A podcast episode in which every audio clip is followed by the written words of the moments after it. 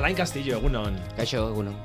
Aitortuko dizut irratian, hemen eh, irratian aritzen garenok, begirune handia dizuegula, eta inbidia mundu handi xamar bat ere bai matematikatan ondo moldatzen zareten lagun.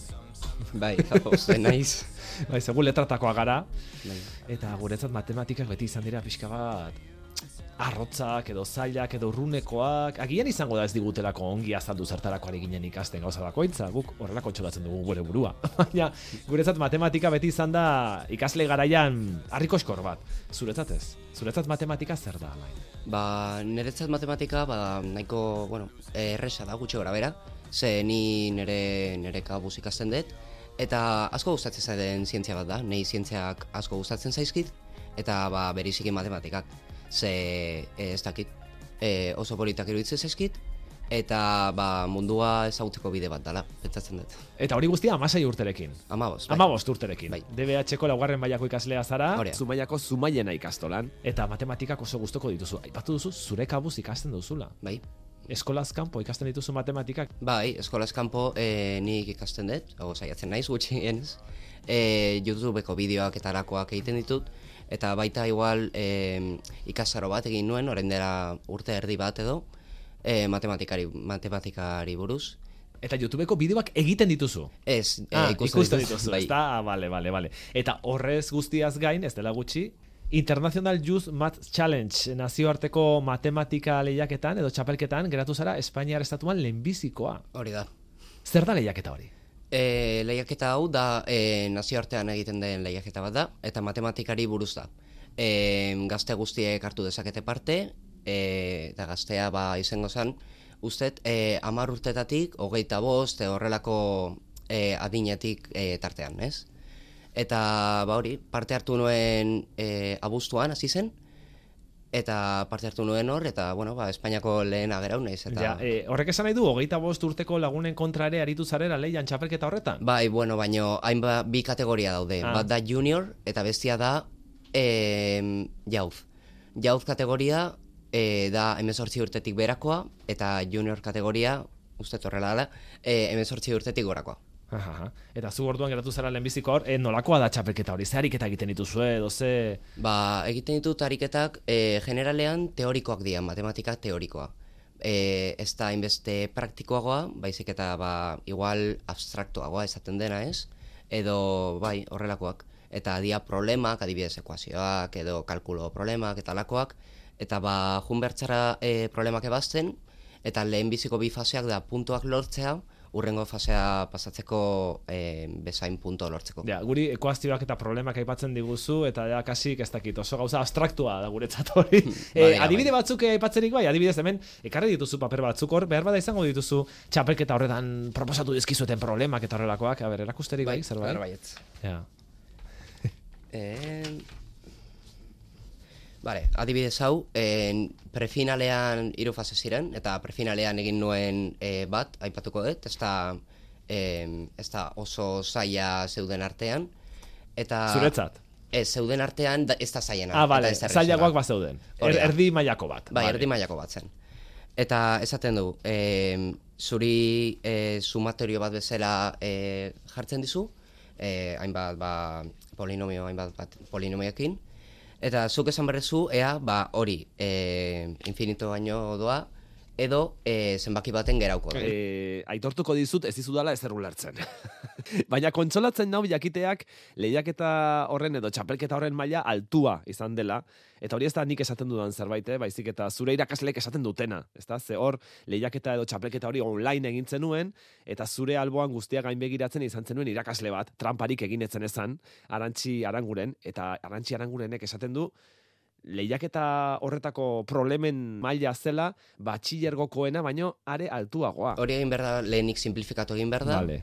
eta gero ba horrekin sartu behar duzu e, infinitoan, ze zenbaki arte joango dan, eta horrekin ja ba jakitezu e, ea infinito arte doan, edo deitzeana ba, divergitzen duen, edo zenbaki baten konvergitzen duen. Hau zer da, hau dena da e, problema bat? Edo... E, bueno, problema bat baino gehiago artikulo zientifiko bat zan, Vale. espezialki bada e, on Sandor's inequality Vale. e, deitzen da.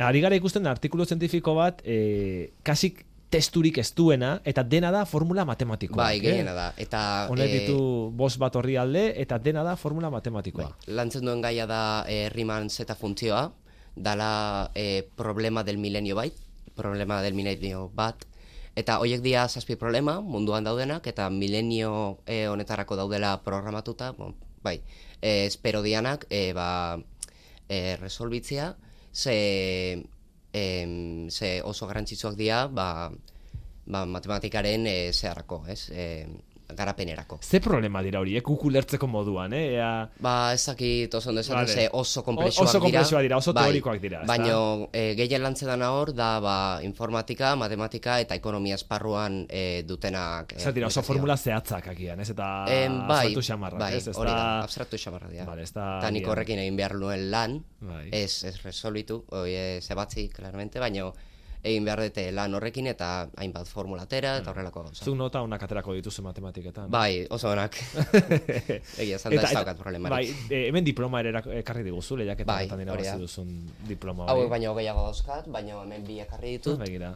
Eta Alain Castillo Jiménez, International Youth Math Challenge. Nolatan parte hartu duzu lehiaketa honetan? E, ni WhatsApp bate e, talde baten barruan nau, eta hor zientziari buruz hitz egiten da gehiena, ez? Adibidez, albisteak, alakoak eta oportunitateak. Ikus dezakegu WhatsApp talde batzuetan zientzia zera Bai. hitz egiten dela gazteen artean, eh? Hori ere Denetarik dago. argi izan dezagun. Eta gazteetaz aparte ba hor e, adin guztietako pertsona daude, ez bakarrik gazteak. Baina bai, gazteak ere bagaude. Mhm.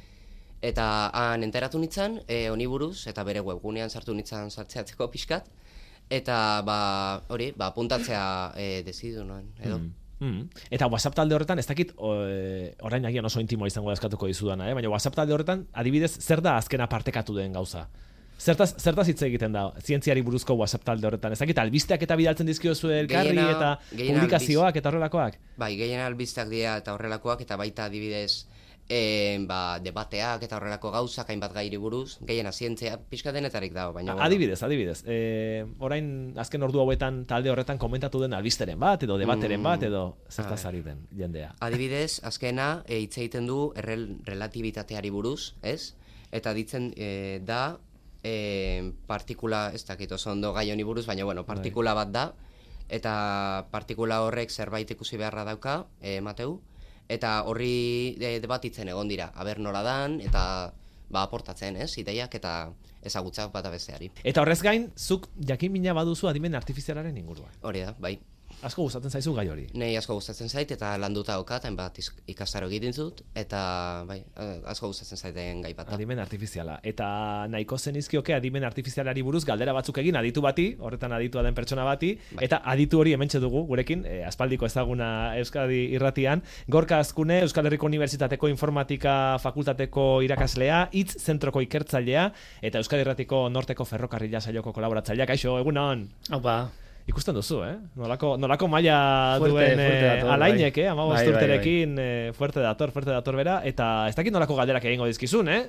Adimen nik ere ez, buruz. dira asko aurreratu, esan dira asko prestatu ditula, baina ez dakit, ja bildurtzen da nago. bueno, ba, ez dakit zer galetuko zenioken, gorka azkundari adimen artifizialari buruz. Ba, nego zaguzitzen pixkat debatitzea e, etikari buruz, ze, ze arrisku dauzkan eta horrelakoak, ba, adidez, azkenengo boladan, chat GPT eta horrelakoak asko ikusi dira, ez?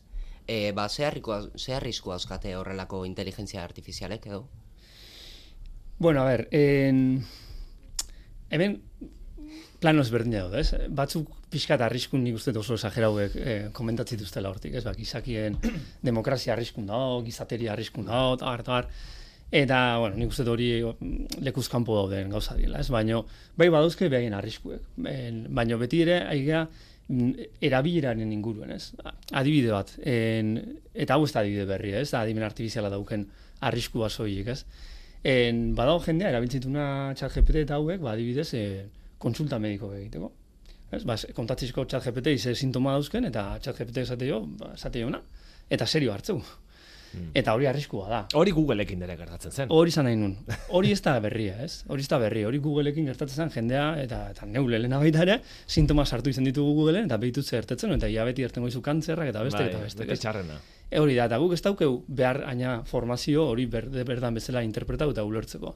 Eta txat GPT-egin ze gertatzea, jendek, osea, Googleen azken baten, zuk bilaketa lan batin berrezu, me ChatGPTek hori ez du, osea, egin da mateizu, ez? Be- Beak erantzun bat emateizu. Eta jendek, konfiantza osoa duke erantzun hortan. Eta hori da arriskua. Hori kriston arriskua da. Eta jakin berdeu, e, sistema hauek en, gaitasun handi daukebela itxura honeko erantzunek emateko, naiz eta esaten demena gezurra izan. Mm. Mm. Behiek ez, ez dauke gezurra edo egien kontzeptu iken. Behiek entrenau die testu esortzeko. Eta gaina entrenau die guri gustatzen zaigun testu esortzeko. Orduen, ba, bai, esango, emango izkigu erantzun asko esate duna, joe, ba, ostras, benetan ondo dagoela mateu. Eta asko ondo daude, hori da. Baina beste asko ez daude ondo. Eta hori gure ganda, oh, gure formakuntza eta gure, ezea, ez, ba, ez, no, esteptizismo puntu hori esate nahi zu. Ni bakit zerrekin nahi naizen hemen elkarrekin zan, eta oso kontuzio berdet emateiten Mm. informazioekin. E, e, adibidez, em, orain asko hitz egiten da argazkien inguruan, argazkietan egiten dituen montajeen inguruan, hori lehen ere Photoshoparekin ere egiten zen. Da. Eta aldizkari askotan egin izan dira montajeak, eta egunkarietan ere egin izan dira montajeak, hori ez da gauza berria, ez? Ez da berriak. Gertatzen esatea horrek arriskuan jar dezakeela demokrazia horregatik bat. ez? Lehen ere bazeuden teknologiak hori, Hori bera egiten zutenak, eta Bai. lehen ere bazeuden horrelako praktika maltzurrak ere bai, ez? Hori da. Azken baten, eh, oso ondo esan duzu, osea, ez, ez teu, ez dauket nola esan, ez teu ezer berri lortu egitea, leheno etzana egiten, gertatzen dena da oin errezago egiten dela, hori bai. Vale. Hori bai, asko zerrezago da, jutea en, dali bezalako sistema batea, zu idatzi zer nahi dezu, eta beharra irudi sortzeu. Garai baten, ez, garai baten inbertzen nun, hori irudi hori Photoshopen edita, eta hortako asko jakin bertzen nun, eta bar. Baina egia da, hori egitezala, egitezala. Telefonoz hitz egitean, e, pertsonek e, askotan jakinen dute e, noiz ari diren hitz egiten, ba, benetako gizaki batekin, eta noiz ez, ez? Esaten dute, ez? Askotan deitzen dizutela etxera teleoperadore itxurako ahots batzuek, ez? E, produkture mas saltzen edo, eta ez direla gizakiak. Ba hori justo ez dakit.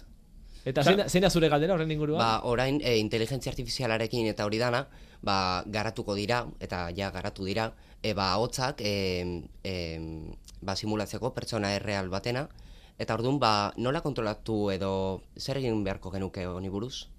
Ez dakit ja legedie o, jarrita da horren ingurun, baina uste dut, ez bali mabe jarri jartzeko diela behintzat, derrigortu inberituzte enpresak esatea, e, zu hitz egiten izan hori, ez dala pertsona, baizik da dala makina bat. Eta, ah, beraz, etxera bai, deitzen badizu... Eh, hasieratik esan behar dizu. adimen artifizialak sortutako izaki batek, edo ahots batek, hobeto esan da, esan behar dizu, hau Bai. adimen artifizialak sortutako ahots bata. Bai, hori da. Hasieratik esan behar dizu. Bai, oindala ez urte asko, bi urte, urte eta erdi, enez agoratzen oso ondo, Google jarrizun martxan sistema bat. Ba, imagina ez, Googleko za daukezu, egutegi daukezu, eta esatezu, ba, nik nahi dut, eh, astelenen, eh, hori ez, ilapaindegira jun. Eta jartzen zen norpun. Eta eskau zen, zen nire zaioken sistema horri, ilapaindegira deitzeko, Automatikoki. eta zure partez erreserbatzeko ordu bat. Eta egin zituzten, ba hori, hori martxan jarri zen, eta elkarrizketa batzuk grabau zituzten, eta erakutsi, eta harrigarri izan ze ondo funtzionatzezun. E, askotan, Kaixo, naiz e, gorka azkune, eta Bai. nahi dut ilea mozteko txanda hartu. bai, eta batzen esaten zuen, ez, bastelenen goizen ezin dut, eta hori esaten zuen, bale, eta nola zure egutegi dauken esaten zuen, eta posible izan balitze garratxalden ordu hontan. Eta bai, bueno, badauket arte bat hor da, eta izten, bale, oso ondo ba, hartu izu. Eta benetan, oza, elkarrizketa olako zien erakutsi zituztenak, eh? gero hori ere, Ikusi beharko da. ikusi beharko Eta ahotsa e, jabearen antzekoa zen, edo ez, Ez, hori ja, ez. ez, ez, gainera. ahots sintetiko bat, baina oso natural Oso sinesgarria. Bai, bai, bai. Eta horren hildotiken sortu zen justu polemika udana. Eta uste derrigortu intzebela esatea, e, sistema horrek identifika inbertzun bere buru da. Zan zu, ez dakize Googleen sistema naiz. Eta hau eta hau eta hau nahi dut. Hmm. Eta baita badaude aplikazioak eta webguneak eta horrelakoak e, ikusi ditut, e, zera, e, famatuen eta ahotsa erreplikatzen dutenak, ez? Bueno, oso famatu izan zen bere garaian inigo urkullu Bai. lehendakariarekin egintzena, gero ora kendu arazi zutena, alainzuk bidalitako galdera zerrendan, e, bigarrena, ez diozu egin, baina niri asko interesatzen zait. Ah, bai. Bigarrena planteatu duzuna, bai, bai, bota jozu, bota Vale, jozu. ba, txoin, zera botatzen, vale. E, inteligentzia artifiziala e, gizakia baino jakintsuagoa edo bilakatu aldeteke.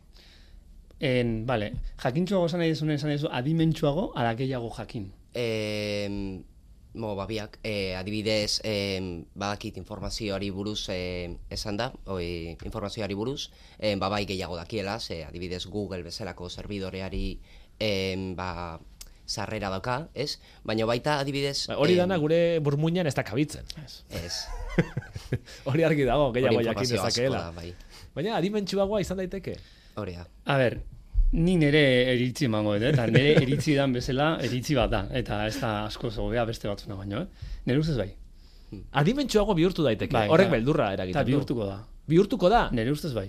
Ze ez dut ikusten- adibidez? Ni ez dut ikusten inungo muga teorikoik hori ez gertatzeko. Ez dut ikusten. E, da, nik uste denbora kontu dela. Baina ikaratu behar gaitu horrek. Ez zer, ez dago zertan. Adimentsuago ez du zan nahi. Gizakiak kontrolatuko gaitu. Hori da, ez dago zertan, ez? Guk askotan egite dugu be- binomi hori, ez parekatze hori, baina fijatzen emazeak gure gizarten kontrol gehiena nahi den jendea ez da justu adimentsuena. Ez? Osa, batek esaten zuen bezala hori hola balitz Einstein munduko diktadori izango zen, ez? Eta ez zan inoiz holako ikertau. En, ez, ez dago, ez dago korrelazio garbi batez adimena eta kontrolan artean, eta gizaki gaina en, evoluzioa deu ingurune baten nun eh, boterea eta kontrola garrantzitsu izan dien gure bizirauterako, ez? Adimen artifizial batek ez du evoluzionatuko olako eh, ingurune baten, mm. ez dago zertan botere nahi hori, bo, eh, kontrol grin hori euki, ez? Eta gaina diseinalizke ez eukitzeko, ez? Grina horiek. Baina, bueno, nik, nik ez dut ikustena, eh, inungo hori esate izut, inungo muga teorikoik ez izetegu baino adimentsu. Eta nik bai, bai benetan pentsatzet izango diela. Gu baino adimentsuagoa bihurtzen baldin bada adimen artifiziala, adimen artifizialak hobeto egingo ditu gauzak. Bai. Gizakiok baino. Tartean lana hobeto egingo du lan. Bai, Danok lanik gabe geratuko gara. A ber, urrutira jutega, ez? Baina, eske hor gaina paradoxa bat gerta da justu, ez? Orain, eh, jende asko pentsatzen zuen adimen artifiziala eta robotika baita ere garrantzitsua da dana erlazionatzea, eh, etorriko ziela eta hori, ez? Kenduko zizkigutela esango dugu kualifikazio gutxiko lanak, ez? Eh, askoz fizikogo eskuzko lan horiek eta kenduko zizkigutela. Eta ze gertatu da justu kontra gertatu da. Adimen artifiziala gaur egun potentea da bestelako lanetan. Osea, benetan, ba hori ez, poesia idazten, musika sortzen, bideo irudiek, testu idazten, horiek suposatzen zen hori ez, ba, kualifikazioko, kualifikazioko lanak ziela. Eta hain zuzene, ez deu inor, eh, bate aurratu, oso gutxi aurratu deu, lan man, eh, eskuzko lan horietan. Osea, gaur egun iturgin bat, eh, ezin dezu inundik inoa robot batekin ordezkau. Eta Baino- gutxi daude gainera. Baino, eta hau, ez inorra zarra, eh? baino, baino, adibidez, abokatu bat, eh, segun zelan ititun, gauza asko, ez dut esango ordezkaulekenik, hori, bazparez nahi sartuko, baino, beak egiten ditun lan asko, gaur egun automatizaleizke. Orduan, hor gerta da paradoxa hori. ez? Dizut galdetuko kazetario inguruan. ez, Kazetario lana- Naita, naita ez inguruan. adibide hori.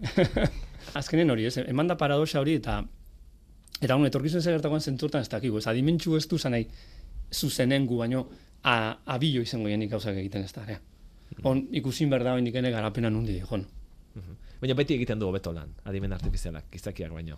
Gaur egun ez? Ez. Bueno, a ver, gauza konkretutan Bai. bai. Gauza konkretutan bai. Adibidez.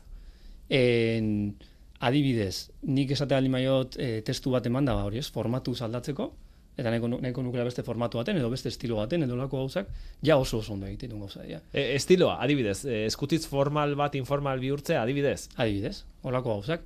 Edo, bai, eh, ez dakit, referentzia batzu mateizko zuzteak ize artikulu honak, eta esate duzu, jarrizkizu beste formatu baten da, pinpan, eta oso ondo ditu. Edo, irudiek sortu. Ze, jende asko, esate, bai, eh, gu marrasten oso nagea, bueno, gu marrasten oso nagea, bost. Zare, gizaki, batazbesteko gizakien marrasten ez da oso ona. Gauza dimezela, gu, niz naiz gai, eh, paisaia bat iteko kriston, ez, eh, realismokin. Pertsona gutxi batzuk, bai, eta adimen artifiziala ja oso oso ondo ditu hori. Eta hola beste gauza asko.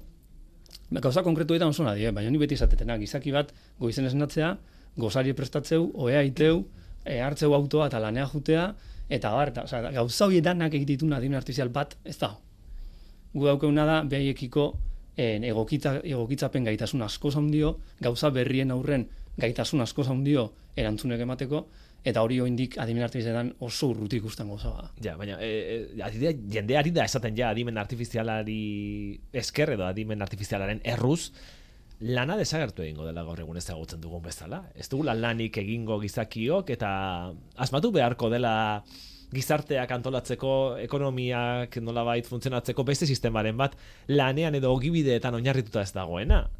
Bai, a ber, ni uste- horrela ikusten duzu etorkizuna, iruditzen zaizu hemendik, Bueno, eh, mm. ez dakit, pare bat mendera adibidez, eh, lana desagertuko dela eta adimen artifizialak egingo duela lan guztia eta gu egongo garela Hawain, ez, eh, han exe etzanda palmondopean. Ez que igual, hem- hemen dipare bat mendera ez gaude, hemen inor, ez? Ah, vale. Aldaketa Bai. klimatikoetan opikuta bai alduko gaitu, ez dakit. Oso, oso zaila da, hola, iragarpen hori egitea, eta ez naiz ni hor sartuko, ze hanka sartzeko probabilidad handi da. Baino, baino bai ikustet, e, bai, la, lanaiteko modu aldaingoa, ez, hori akordatzen naiz, ez, aditu batek esatezun, ez.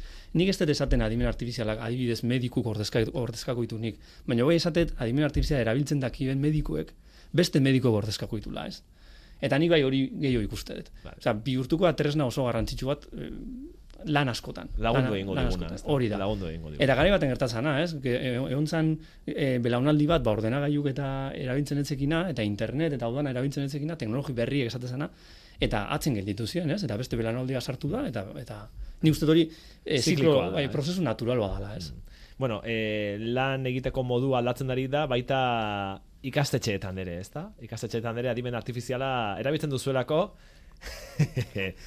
eta batzuek txuletak egiteko ere bai, edo lanak egiteko ere bai, ez? Adibidez askotan ikusten da bai, e, jende asko chat GPT bezalakoak erabiltzen, ez? Da, Zuk ikusten duzu zure klasean, zure bai, ba, pertsona, pertsonalki bai. Ah, bai, eta, eh? bai, eta batzuetan, ba, nik uste dut, e, e, ba, ondo egiten duela eta dana, ez? Ba, adibidez, e, informazioa askar lortzeko toki bat da, eta ez konparatzeko toki asko, baina, klaro, lehen esan dutan bezala, jakin behar duzu zeiturritatik hartu Bai. informazioa eta konparatzea, eta hori dana oso garrantzitsua da. Ba, adibidez, Nik uste e, zure ikaskidek ze asignaturatan edo ze arlotan erabili izan dute GPT txata adibidez. Ba, nik uste gehiena erabiltzen dena da e, etxerako lanak egiten dago ganez. Arlo Eh, guztietan. Bai, generalean, bueno, bai, arlo guztietan, baina adibidez igual zientifikoagoetan ez. E, adibidez, matematikan eta ez da nik ez eta inbeste ikusten. Baizik eta gehiago igual historia eta lakoetan, bai ikusten dala pizkat gehiago. E, hori zergatik, gorka? E, zergatik e, du joera jendeak letretako asignaturetan gehiago erabiltzeko zientziatako eta baino? Ez, osea, sistema hauek oso ondo egiten dena da memorizau. Oso ondo. Orduan, osea, beek i- irakurtze dituzte e, milioika eta milioika eta milioika testu, eta hor daun informazio hori e, memorizatzen eta eta nolait sintetizatzen eta eta laburtzen oso onak dira. Baina ez dio onak arrazoitzen. Formula matematiko bat askatzen adibidez. Adibidez, hemen e, International Youth Math Challenge e, nazioarteko matematika gazten lehiaketa horretan, gai izango litzateke adimen artifiziala Alain Castillo kaskatu duena bezalako buruketa luze hori askatzeko? Ez, ez, ez. Ikusi baldin badu bai, baina hori trampa da. Vale, ikusi gabe ezin du. Ez, ez, ez, ke ba. Baina eske hori hain zuzen, ez? Ora leheno komentatzen nunak, izaki daukuen gaitasun hori justu hori da, ez? E, arazo berrien aurren benetan gaigea erantzun onak emateko, Eta adimen artifiziala oraindik ez. ez, oraindik ez. Pentsa, adimen artifiziala engainatu ere egin dezakegu gizakiok. Esate baterako Italiako oftalmologo ikerlari talde batek argitaratu dituzte leku batzuetan ikerketa faltsuak, trampadunak eta mm, lortu dute adimen artifizialak ikerketa faltsu horiek sinistea eta eta frogatutzat ematea, ez? Bai, ze behan, osea, ber, adimen artifizialan ikuspegitik ez dago sinistu edo sinistu, ez? Osea, hori, hori guk, guk erabiltzen dugun termino die, baina eske behantzat testu danak eh, berdin berdin balio du. Danak, zuk pasartzen duzun danak berdin balio du. Hon ez da gaigu bezala basate ostras, baina honek ez du kuadratzen beste honekin edo, ez? E, hau, honek ezin du egizen, ez, ez, dauke, ez dauke pentsatzeko modu hori, ez? Esan baleike pentsatzeko modu badanik, eh, daukena. Orduan, bai, ez da, ez da bate harritzeko alako gauza gertatzen. Bai. E, zuk alain lasai lo egin dezakezu, esan zenigun zuk matematikari izan nahiko zenukela, Bai, ezta? E, hori ez da momentuz adimen artifizialak ordezka dezaken lan bat. Ez, ez, ez. ez, da nahi baso anekdota bat kontako izuet, nahi nahiko parregarri ditu zitena. Hizkuntza ereduek direla hori chat GPT eta hauek hizkuntza eredu batzu dira. Bueno, eh, enpresa batek dauken hizkuntza eredu internoa, ez da publiko, eh, komentau zigun lankide batek hor lan itenunak esan zigun behai egin eh, nahi zula probatzea ea ze gaitasun zegoen aritmetikarako, ez da horren esan ziola. Demagunik eh, dauzketela eh, berren, berren arrautza, eta horietatik egun jaten ditut, zenbatekin gelditu naiz. Eta erantzun ziona baldi zein zen zan. A ber, kontun hartu zazu eun arrautza jatea ez dala batero ona zure osasunetzako. Orduan, Esan nahi zutu, azkenean, ez detzun zikera egiten ez zure eskaldakoa. Vale. Orduan, eh, Bueno, lasai lutea. guztiok orduan, ezta? Bai, bai. Ni askoz bildur gehiago matek gizakiek adimen artifiziala, baina. Gorka Azkune, Euskal Herriko Unibertsitateko Informatika Fakultateko irakaslea, hitz zentroko ikertzailea eta Euskal Herratiko Norteko Ferrokarrila saioko kolaboratzailea. Eskerrik asko, Zuei, zuei. etorkizun ona ikusten diozu Alain Castellori, ez? Bai, noski, bai, bai, hor, hor iraunin berda, eta bide luzea da, baina olako, olako gogokin eta olako gaitasunekin seguru nahi desun lekura. Alain Castillo, amabost urte.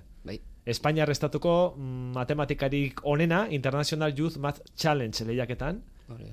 Matematika karrera ikasi nahiko zenuke, eta Bai. gainera ez edo zein lekutan. bai, ba, gustako zitzaidan, eta e, amets bezala edo, ba, gustako zitzaidan igual, unibertsitate handiak, adibidez, e, Harvard eta lakoak ez, edo Cambridge, edo, baina, bueno, claro, ekonomikoki zaila da, eta gainea, ba, nota oso altuak, eta eta eskatzen dutena oso espezifikoa da, baina, bueno, ni uste dana dela posible, ez, azkenean, baina, bueno, Jarraituko zaitugu, eh? hori da. Gertutik gainera.